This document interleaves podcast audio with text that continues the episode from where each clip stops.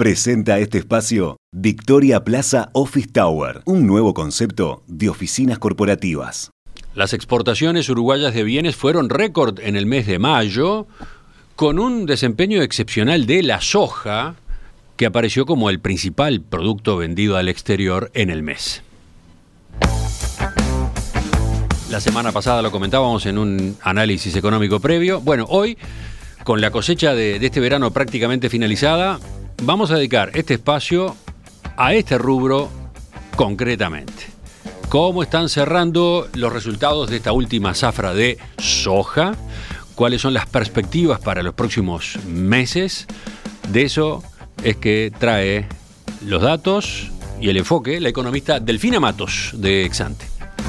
Delfina, ¿qué tal? Buen día, ¿cómo estás? Hola, buen día, bien ustedes. Todo bien. Delfina, a ver, como decía Emiliano recién, eh, la soja fue el rubro de exportación más relevante, más destacado en mayo. Eh, ¿Cuál fue el monto vendido concretamente? ¿Podemos repasar esa cifra?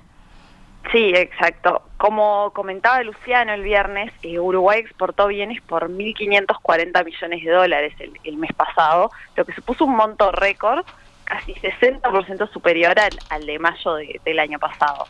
De ese total, unos 470 millones de dólares, o sea, alrededor de un 30%, fueron exportaciones de soja, que casi que se duplicaron respecto a mayo de, 2021.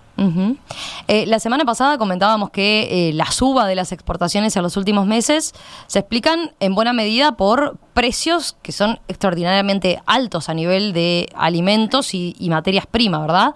Pero que también eh, en muchos casos estamos viendo aumentos importantes de los volúmenes exportados. Eh, ese es el caso de la soja, por ejemplo, ¿no? Sí, y de hecho a, nivel de las exportaciones de soja, en lo que va del año ha sido más significativo el aumento de los volúmenes que del precio. Entre enero y mayo de, este año el monto exportado de soja prácticamente se ha duplicado frente al mismo periodo de, de 2021 con subas de aproximadamente 50% de los volúmenes y un aumento de 30% del precio de venta. Bien, está claro, Delfina. A ver, ¿y, se espera que, este buen dinamismo de las exportaciones de soja eh, se mantenga en los próximos meses? Bueno, es muy probable que sí. Como decía Emiliano al principio, la cosecha de soja de este año está finalizando en estos días y el aumento de la producción hace pensar que, las exportaciones van a tener un aumento apreciable. Eh, profundicemos en eso entonces. ¿A cuánto ascendió la producción de soja este año? Bueno, según los datos que, estima Urupov, el, área sembrada con soja habría alcanzado algo menos de, de 1.200.000 hectáreas, lo que supone un aumento de 9% frente a, la zafra anterior. Si bien aún no tenemos cifras definitivas de, de rendimientos, los datos parciales que han ido trascendiendo marcan que se obtuvieron niveles de productividad muy altos en, la mayoría de las chacras. Después de dos veranos afectados por la falta de lluvias, se estima que el rendimiento promedio este año habría sido de alrededor de 3.000 kilogramos por hectárea, que si se confirma estaríamos hablando de uno de los rendimientos más altos en, la historia del cultivo en nuestro país. Mira.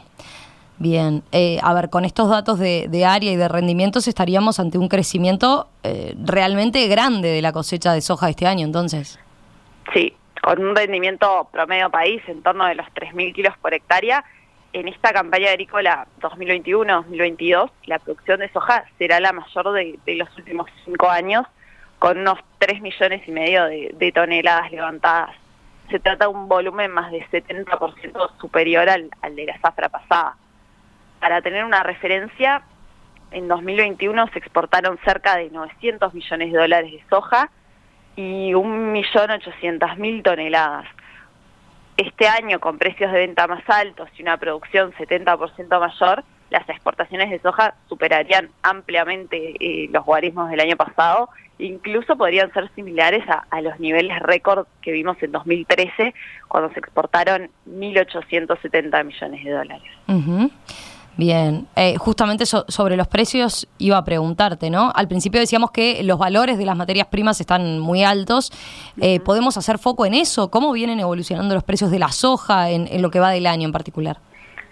Sí, bien, el, precio de la soja en Chicago comenzó a subir en diciembre del año pasado en un marco de demanda sostenida desde China y, de, y de restricciones de oferta y esa tendencia se profundizó con, con la guerra entre Rusia y Ucrania, generó un nuevo escalón en, los valores de los commodities a nivel global.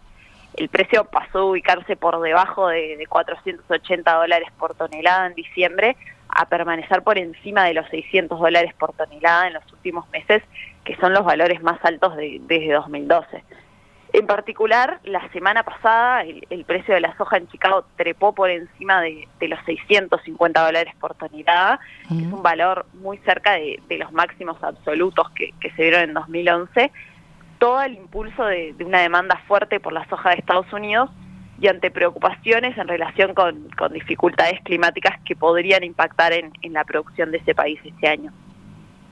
La cotización local de la soja acompañó estos vaivenes del mercado de Chicago, tendió fuertemente al alza desde diciembre y si bien tuvo cierta moderación en, abril y mayo, al cierre de mayo y en estos primeros días de junio se ubicó alrededor de unos 630 dólares por tonelada.